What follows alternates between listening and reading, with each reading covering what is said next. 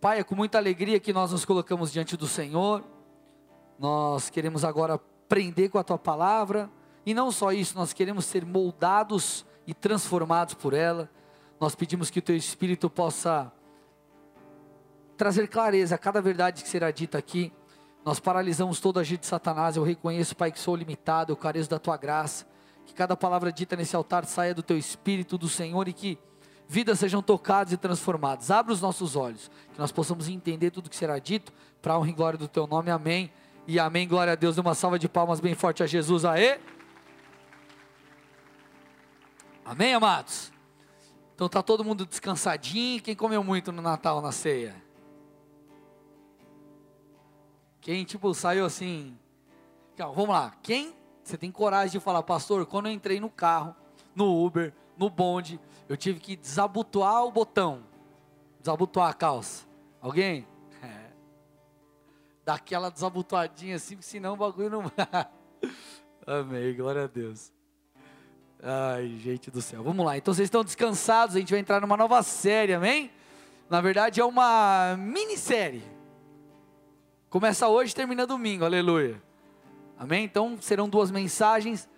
É, eu quero falar sobre fundamentos. Tem a arte aí? Mandaram arte aí, né? Aê. Fundamentos para 2020. Amém? Então a gente vai trabalhar tanto no culto de hoje quanto no culto de domingo alguns fundamentos, provavelmente três, dois ou três fundamentos. Hoje eu vou falar sobre um deles, para que você possa viver debaixo do favor de Deus, para que você possa entrar em 2020 e viver tudo aquilo que o Senhor tem para você. Amém? Por que, que eu falei está todo mundo descansadinho? Porque a palavra de hoje é uma palavra mais mais de ensino. Amém, amados? Não é muito aquela pregação que o pregador vem e fala, porque é Deus, é, mas ensino. Então você tem que prestar muita atenção. Se você pegar o negócio aí e não deixar a tua cabeça vagar, se você se concentrar, se abrir, eu tenho certeza que no final da ministração tudo vai fazer sentido e você vai entender quão importante é o que a gente vai falar aqui hoje. Amém, igreja?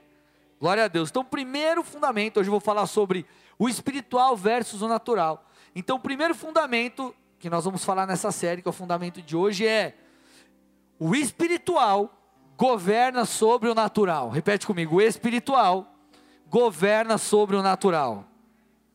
Amém? Abra sua Bíblia comigo em Salmos 128, 1 e 2. Salmos 128, 1 e 2. A gente vai trabalhar nessa mensagem de hoje é, é, esse aspecto como um todo. Então a gente vai falar sobre isso em toda a ministração para você sair daqui entendendo aquilo que o Senhor quer ministrar no seu coração. Então, o espiritual domina, governa sobre o natural. Olha lá o que diz o texto.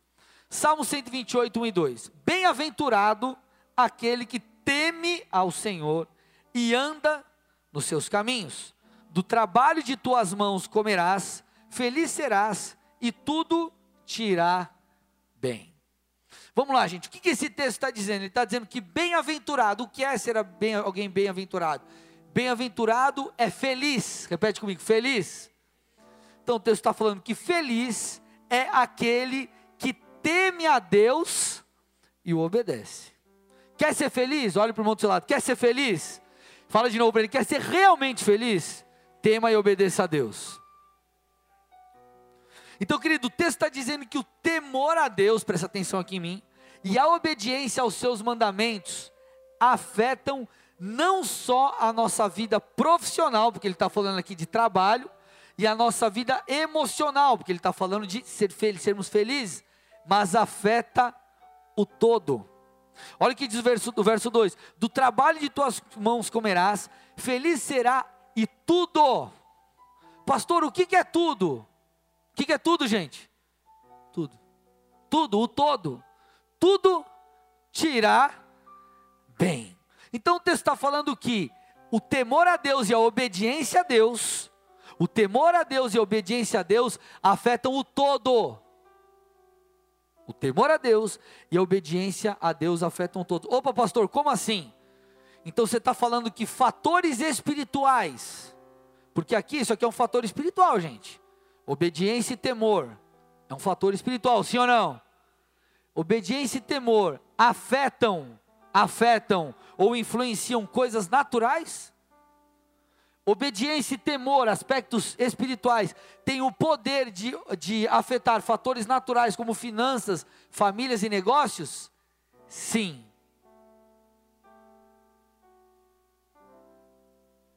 Alguém vai te levar no ministério infantil, vai lá, vamos lá. Fer, leva o Deco lá no ministério infantil. Tia Fer vai te levar, vai lá. Chegou para mim, pai, quero ir no ministério infantil. Pode ir.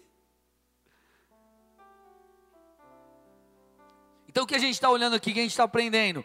Fatores espirituais influenciam o todo. O teu temor e a tua obediência a Deus vai influenciar o teu casamento, vai influenciar as suas finanças, vai influenciar a sua família, vai influenciar os seus negócios. Sim! Então, o que, que a gente precisa ter, gente? Essa perspicácia de nós é, é, é, é observarmos antes de todas as coisas os fatores espirituais antes dos naturais, antes do, do, natural dos naturais. Olha o que interessante que diz lá em Gênesis 26, 12. A gente vai passear sobre várias áreas e vários aspectos. A gente vai lançando coisas aqui. Você vai pegando aí. Gênesis, põe para mim aí, 26, 12.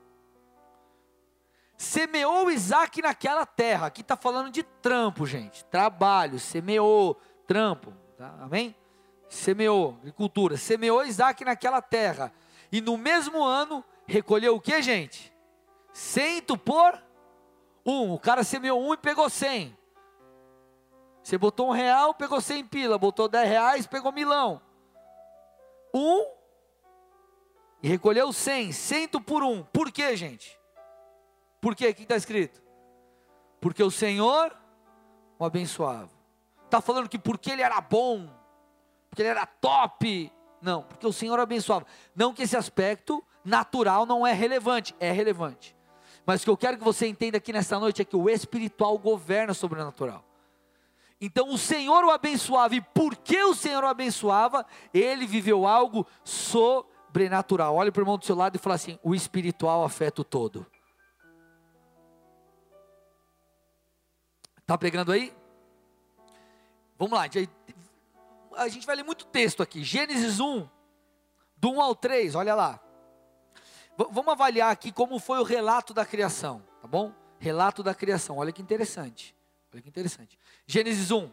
No princípio criou Deus os céus e a terra.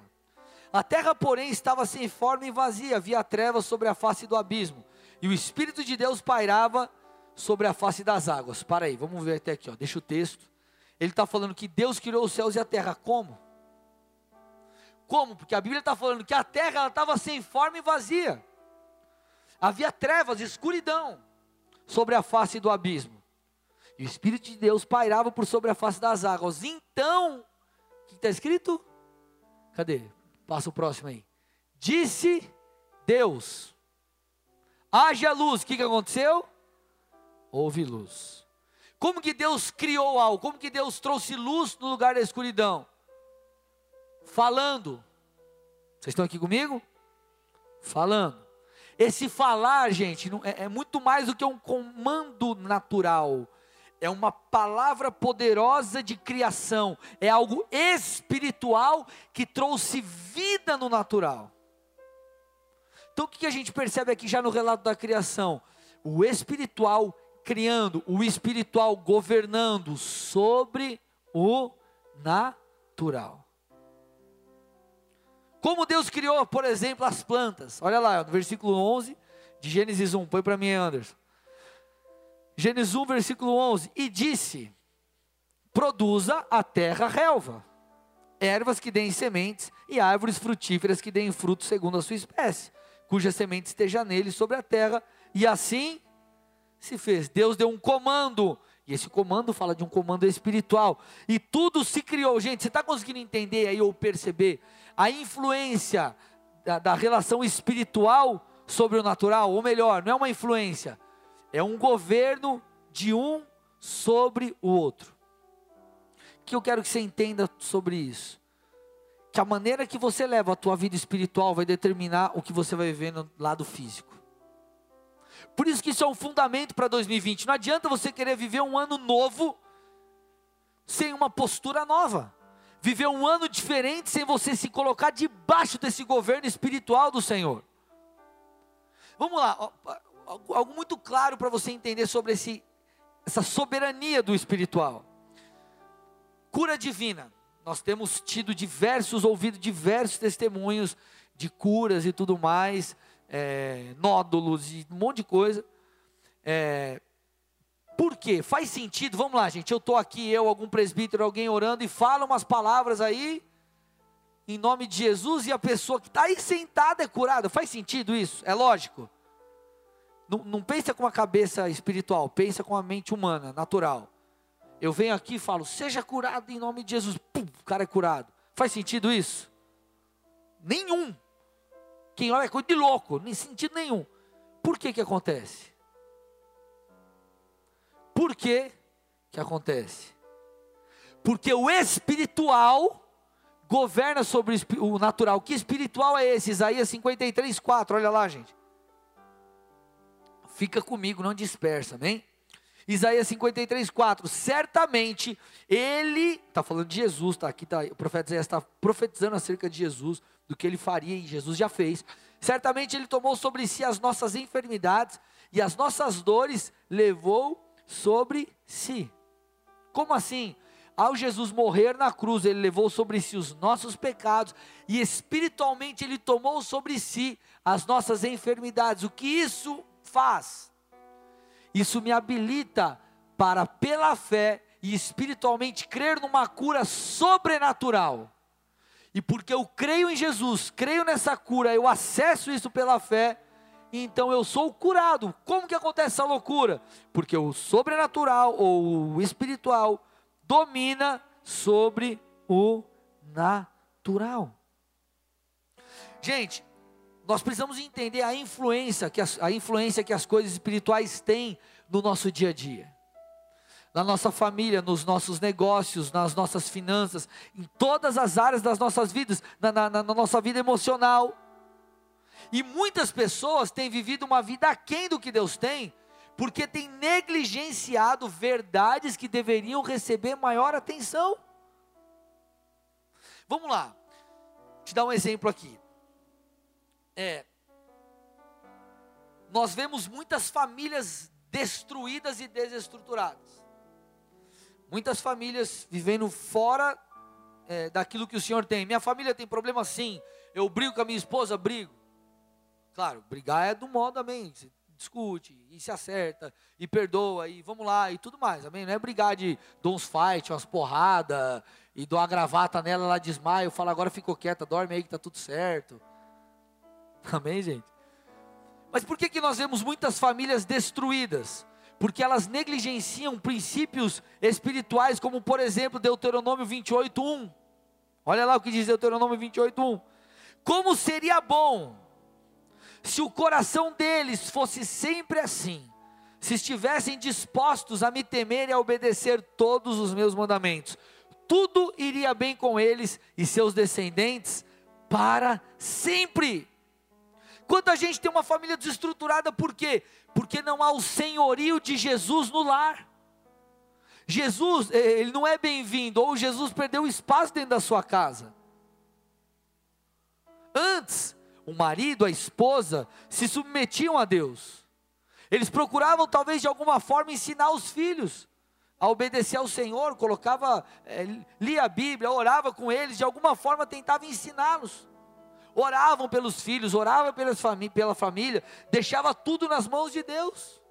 Porém, o que acontece? O tempo foi passando, e conforme o tempo foi passando, Jesus estava sentado no trono né, da, da casa. Assim. Aí o tempo foi passando, ele foi sendo tirado, e foi sendo tirado, e foi sendo tirado, e foi sendo excluído. Aí quando você vê Jesus, tuf, saiu, já era, não está mais no trono. E querido, se Jesus não está mais no trono na sua vida, talvez você não tenha negado com suas palavras, mas você não mais o serve da mesma maneira, você não mais entrega a Ele, você não vai mais aos cultos, você não ora mais, você não ministra mais os seus filhos. E o que que isso fez? Isso tirou ou afastou muitas vezes o favor de Deus sobre a sua casa sobre o seu lar. Eu falo isso para você, homem, principalmente. Porque nós, como homens, somos o sacerdote do lar. O que, que é isso? Sobre você, irmão, está o domínio ou está essa essa essa essa responsabilidade de conduzir a sua família nos caminhos do Senhor. Então, se Jesus perde, se ele não tem mais a prioridade no seu lar, meu irmão, ele, é, ele vai sendo tirado. Ele não, ele não vem, não vai dar um, uma bica na porta da sua casa e falar: Deixa eu entrar, que eu sou Jesus. Ele vai entrar e ele vai permanecer lá se você permitir. Se você não permitir, ele vai vazar. Então, talvez a sua família tá, está desestruturada e isso está influenciando em coisas naturais, seu casamento, sua relação com a sua esposa, sua relação com seus filhos, a falta de respeito e tantos outros aspectos, porque Jesus deixou de governar sobre o seu lar, você negligenciou princípios espirituais. E porque você negligenciou princípios espirituais, não há mais a vida de Deus. Como que você, por exemplo, vai desejar o meu governo, o Senhor dizendo, se você me tira do trono? Então, princípios espirituais, na verdade, o que você está passando lá na ponta, muitas vezes, é apenas um sintoma de um problema espiritual. Vocês estão aqui comigo, sim ou não? Gente, estão me fazendo entender?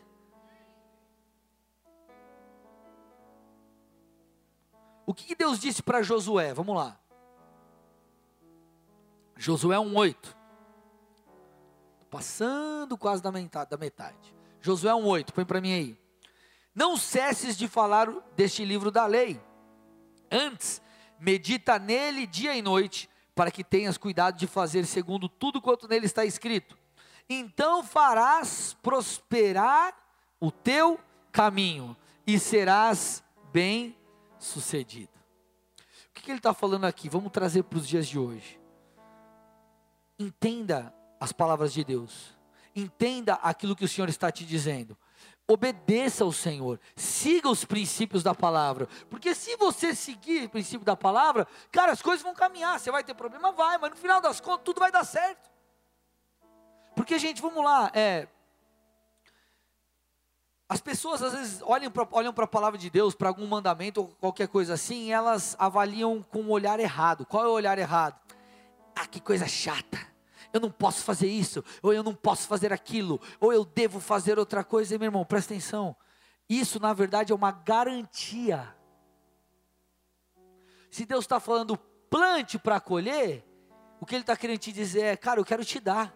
Eu só espero que você tenha uma aliança, que você obedeça um princípio. Se você obedecer um princípio, você tem uma garantia de que algo vai acontecer. Gente, vocês estão aqui comigo? Então esse, esse texto é uma garantia para todos nós. Então o que ele está falando é: se você se submeter a Deus, que é um aspecto espiritual, por mais que se manifeste no comportamento, na sua maneira de falar, na sua maneira de agir, na sua maneira de pensar, é um aspecto espiritual. Você, querido, será bem sucedido no todo, e como isso é incrível. A obediência e a ou a desobediência vai influenciar diretamente todas as áreas da sua vida. Querido, se você viver de uma forma desobediente a Deus, você pode ter certeza, isso vai destruir teu casamento, isso vai destruir as suas emoções, isso vai destruir as suas finanças, vai destruir tudo.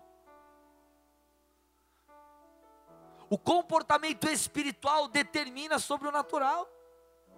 Agora, não estou dizendo que é, as outras coisas devem ser negligenciadas. Não, nós estamos falando aqui de escala de valores, ou do que vem primeiro, do principal, depois vem o acessório. Vocês estão aqui? Sim ou não? Olha o salmista, o que o salmista diz, Salmo 1, do 1 ao 6. Bem-aventurado o homem que não anda no conselho dos ímpios. Olha lá.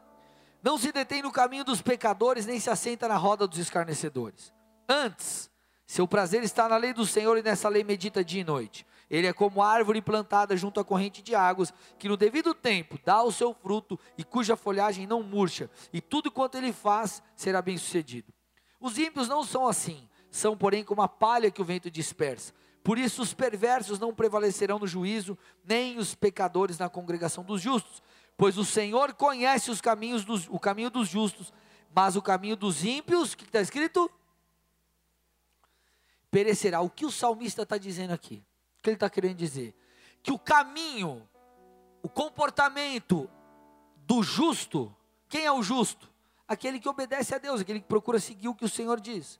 vai te conduzir, querido, à felicidade, a bênçãos, enfim, você tá, vai estar tá debaixo do Senhor, debaixo da proteção do alto, enfim. Agora, o caminho do ímpio, quem é o ímpio? Aquele que não crê e, consequentemente, aquele que não segue, conduzirá à morte ou perecerá.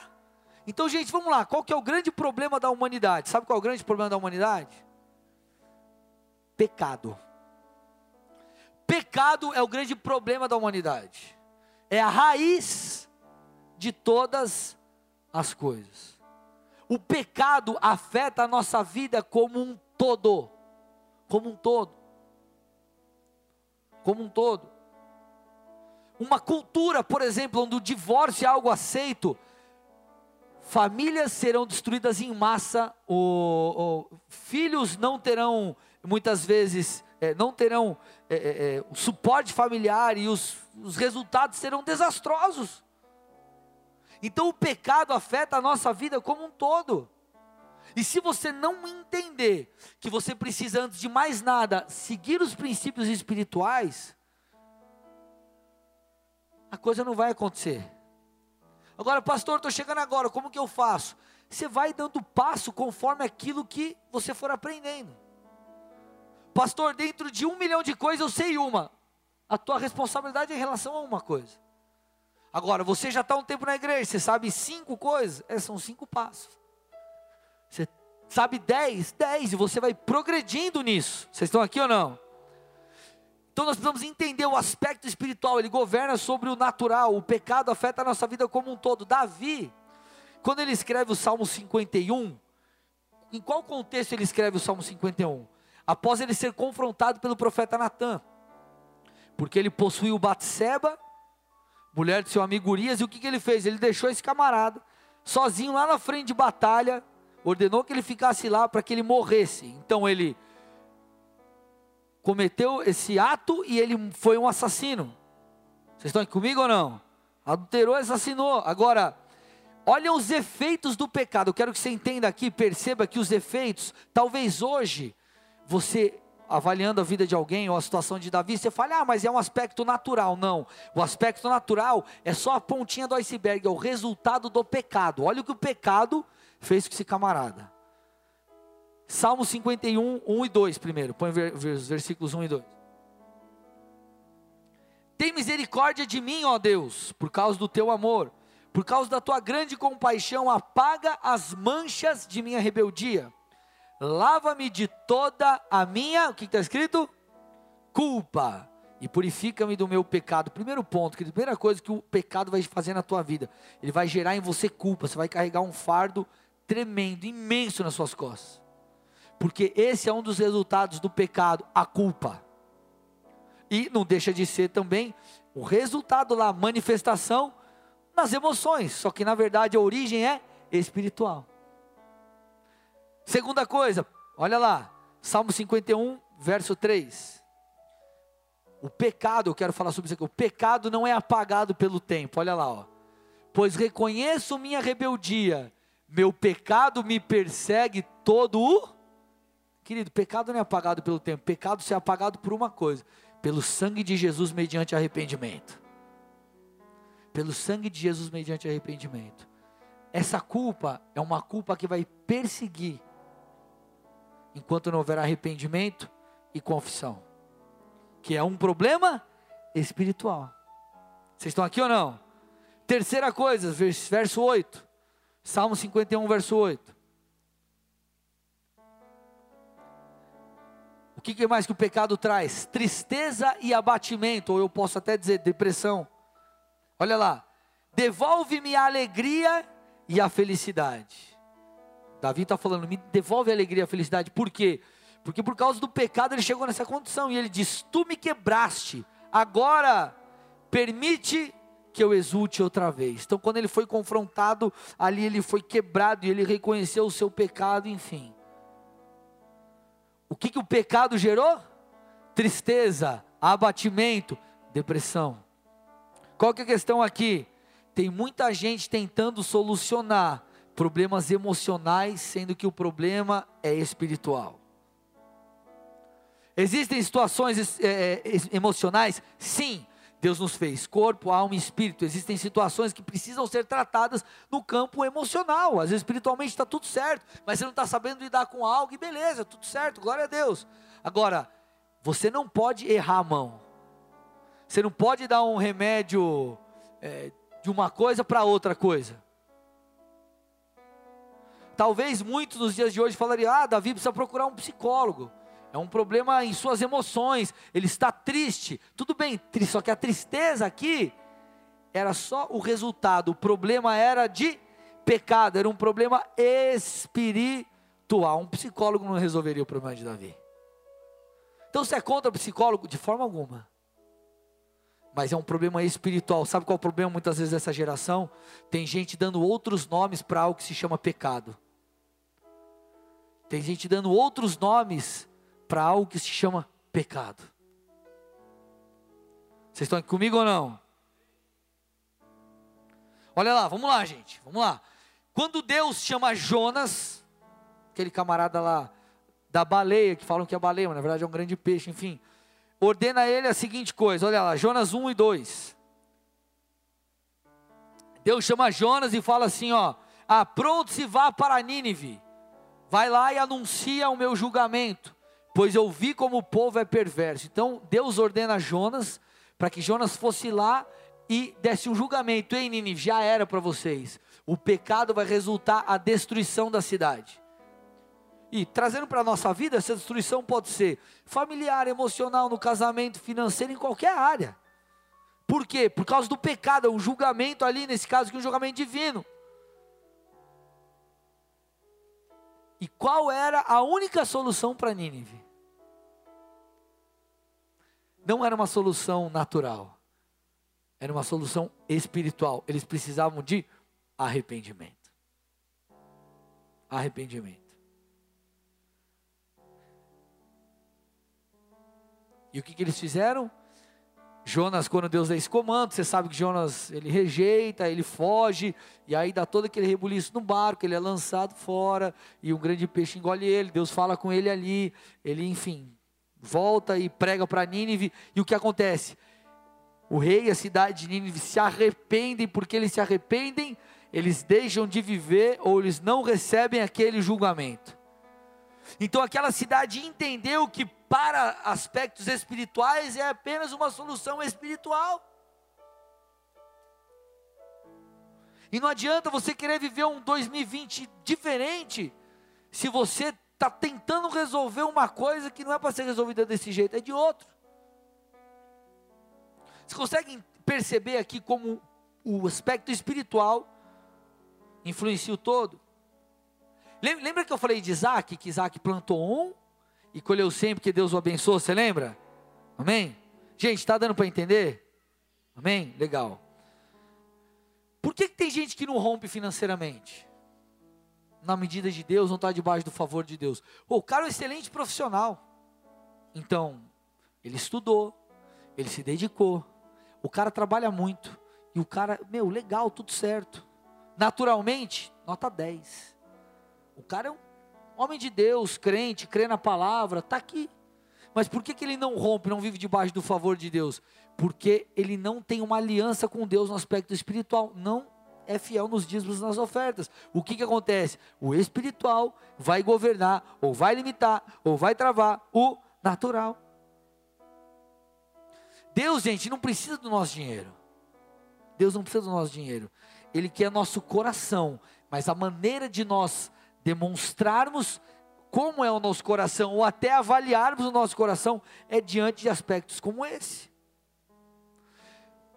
Desde, eu me converti em novembro de 2003, eu tive um entendimento, eu me tornei dizimista desde lá, dizimista, ofertante, eu sou generoso com Deus, enfim, eu tenho recebido a provisão de Deus em todos os aspectos. Passei por momentos difíceis, sim, mas Deus cuidou de mim em todos eles. Eu vou te contar um testemunho eu estava na conferência profética. Enquanto eu estava na conferência profética, a, aí estavam na minha casa minha esposa, acho que meus dois filhos e minha sogra. Entraram na minha casa, o ladrão entrou na minha casa. Sabe o que, que roubaram meu? Nada. Nada. Tentaram levar a TV, não conseguiram levar a TV de forma alguma. A gente estava com o carro de uma amiga lá, a chave estava lá e o controle do portão estava lá. O cara levou lá a chave, mas não levou o carro. Meu, o cara podia ter, meu, leva o carro. Tá o portão. O cara pegou o controle do portão, saiu pelo portão da frente. É, levou o controle, né? Foi, levou a chave do carro lá, que estava aí, não levou. Aí você fala assim: Nossa, pastor, você deu sorte. Eu dou outro nome para isso: fidelidade a Deus. E eu vou ler um texto para você. Malaquias 3:11. Alguns versículos atrás ele fala sobre não roubar a Deus e como o povo estava roubando. Ele diz ali nos dízimos nas ofertas, ele traz assim, ó: Suas colheitas, para quem é fiel, suas colheitas serão fartas, pois as protegerei das pragas. Gente, entenda uma coisa. Vamos, a gente tem que avaliar as culturas. Aqui ele está falando de colheita, porque era uma cultura agrícola. A gente não planta nada, mas isso representa as nossas finanças. Então ele está falando assim: ó, suas colheitas serão fartas, pois as protegerei das pragas. Suas uvas não cairão das videiras antes de amadurecer. Então nós estamos debaixo de um cuidado do Senhor. Por quê? Porque o aspecto espiritual governa sobre o natural. Gente, eu quero que você entenda que o poder disso. Tem muita gente mal, abatida, quebrada e acha que é só emoção, querido, muitas vezes é pecado. Por exemplo, a fornicação, o que é a fornicação? É relação sexual fora do casamento. Eu já acompanhei casais, estavam casados na igreja, meu, mó treta, mó zica, só B.O. E você fala, cara, o que está acontecendo? Quando você para para entender e avaliar, você vê que aquilo é uma colheita de um namoro fora da vontade de Deus. Os caras ficam é, em fornicação o namoro todo, vai colher. A Bíblia diz: de Deus não se zomba. Aquilo que o homem plantar, certamente colherá. O que nós nos esquecemos é que Deus perdoa os nossos pecados, mas nós teremos que muitas vezes lidar com a colheita. Teremos que lidar com a colheita. Então, não adianta você querer tratar um assunto espiritual, muitas vezes de uma maneira natural. E muitas pessoas estão vazias e depressivas por causa disso, por causa do pecado e outras, por causa da sua falta. Eu estou finalizando a mensagem, por causa de sua falta de busca a Deus, gente. Posso te falar uma coisa? Se eu tô, se eu porventura estou na correria ou alguma coisa assim, eu deixo de buscar a Deus alguns dias, deixo de ler a palavra, orar, adorar, ter o meu tempo com Deus. Sabe como eu fico? Chato, ranzinza, mal para baixo e meio deprê. Alguém fica assim também? Sabe por quê? Você não está recebendo mais vida. E aí pessoas dão um nome para quê? Ah, é outra parada. Pode ser que seja. Mas, talvez não. Você, às vezes, crente, você não está buscando a Deus, quer ter vida como dentro de você? Você já conhece a verdade. Olha o que Jesus disse, João 6,35. Declarou-lhes Jesus: eu sou o pão da vida. Está falando um aspecto espiritual, tá, gente? Eu sou o pão da vida. O que vem a mim jamais terá fome, fome espiritual, fome na alma, no espírito, fome, espírito, fome. E o que crê em mim jamais terá sede. Talvez essa falta de satisfação interior tua, que ecoa na sua alma, é por você ter deixado de buscar a Deus.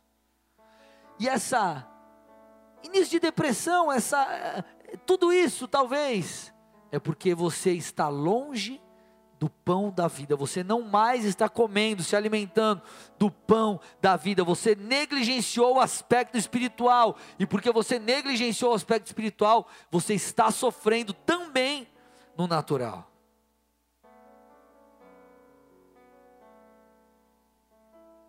Olhe para o irmão do seu lado e diga assim: o espiritual governa sobre o natural. Sabe o que eu quero, gente, com essa mensagem? Te levar a entender a necessidade que você tem de um compromisso real com Deus. Te levar a entender que viver o Evangelho diz mais do que você.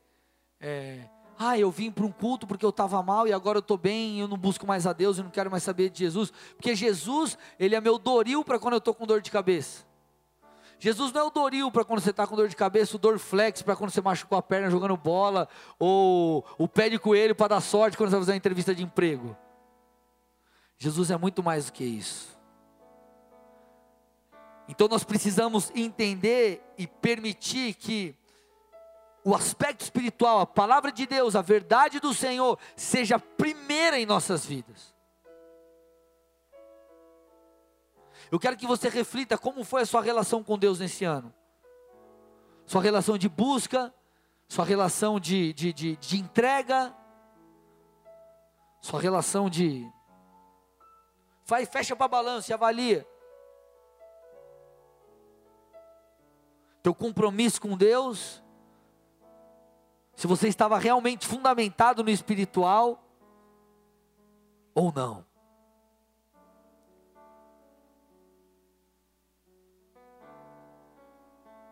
É triste nós vemos pessoas inconstantes, pessoas vivendo muito aquém daquilo que Deus tem. Aí quando você para para avaliar, você fala, cara, o cara tem negligenciado tantos aspectos espirituais, tantas coisas.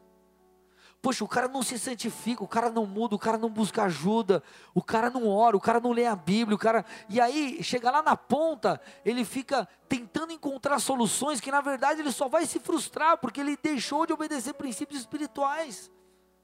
E ele acha que ele vai resolver um vazio dentro da sua alma buscando outras coisas. Ele acha que ele vai encontrar prazer, um real prazer e plenitude fora de Deus, sendo que ele tem que correr para Deus. Ele acha que ele vai resolver talvez esse aspecto na família, sendo que ele tirou Deus do trono. Que ele vai vencer esse pecado, essa situação, ou vai viver uma reviravolta, ele não tem mais uma aliança com Deus. E aí o cara tenta, tenta, tenta, tenta, só se frustra, se frustra, se frustra, faz o que? Aí põe a culpa em Deus, porque ah, Deus me ajudou, Deus não mudou minha vida, Deus não mudou minha história. Só que, meu irmão, peraí, você negligenciou ponto um. Como teu carro vai andar se você, cara, esqueceu da primeira marcha? Tem como, está com o freio de mão puxado, você quer andar como? Está tudo errado.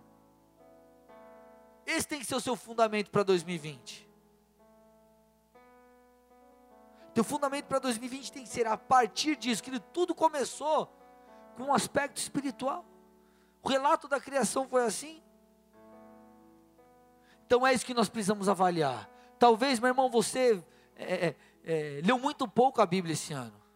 Talvez você pouco orou, talvez você via no culto, veio no culto uma vez por mês, ou sei lá quando, uma vez a cada dois meses. Talvez você cara, vive a vida do seu jeito e não observa os princípios da palavra.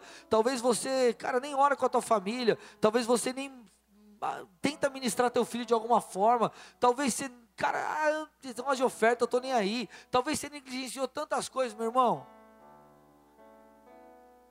Não faça mais isso. Viva diferente em 2020. Talvez tanta gente te amou, tanta gente cuidou de você, tanta gente estendeu o braço e você, cara, não quero saber o teu líder, as pessoas te ajudaram, oraram por você, te deram direções, você não, não, não, eu não quero saber, meu irmão, você não vai resolver esse problema enquanto você não se posicionar. Por isso que é um fundamento, a partir disso, todas as outras coisas têm que ser criadas. Não é fora disso, não é aquém disso. O fruto só vem se você estiver enxertado na videira que é o Senhor, são os princípios espirituais que você precisa obedecer. Existe um governo das leis espirituais. Deus, Ele está acima de tudo e de todos. Deus, Ele, Ele é Deus. Enquanto você não entender isso e não se submeter provavelmente você vai patinar em muita coisa. E tudo que a palavra de Deus nos diz é para o nosso bem, é porque isso vai atingir a gente também lá na ponta. Perdão, por exemplo, ou falta de perdão. Cara, já foi comprovado, falta de perdão gera doenças psicossomáticas. Você se mata por dentro, tem gente com câncer porque é amargurada. Aí o que, que a Bíblia diz? Cara, perdoa. Perdoa. Se você não perdoar, você não será perdoado. Perdoe. Quantas vezes? 70 vezes 7. O que, que significa isso? Não é que você tem que fazer a conta. É porque você tem que entender que perdão tem que ser algo constante, você tem que perdoar. Agora, ah, você estava com um sócio, o cara, o cara te deu um rodo, te roubou. Não, vamos lá, vamos fazer mais 50 sociedades. Você não vai fazer sociedade com o cara. Talvez você vá, talvez em algumas questões você vai ter que buscar o seu direito, mas você vai perdoar. E aí o cara amargurado fica com aquilo, implode. Aí tem que a ciência vir e falar que você vai morrer se você não perdoar. Aí, ah, que legal, ó, é verdade, ó, descobriu, uh, descobriu o Brasil. Não, já estava escrito. Você negligenciou princípios espirituais, por isso que está ecoando na sua vida natural.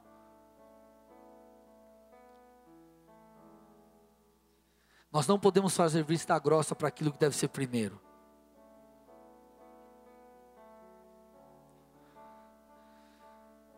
Então eu quero te falar uma coisa. Leve a, leve, leve a coisa a sério. Pastor, é tudo novo para mim. O que eu faço com essa informação? Dá o primeiro passo. Você dá o passo de acordo com a revelação que você tem.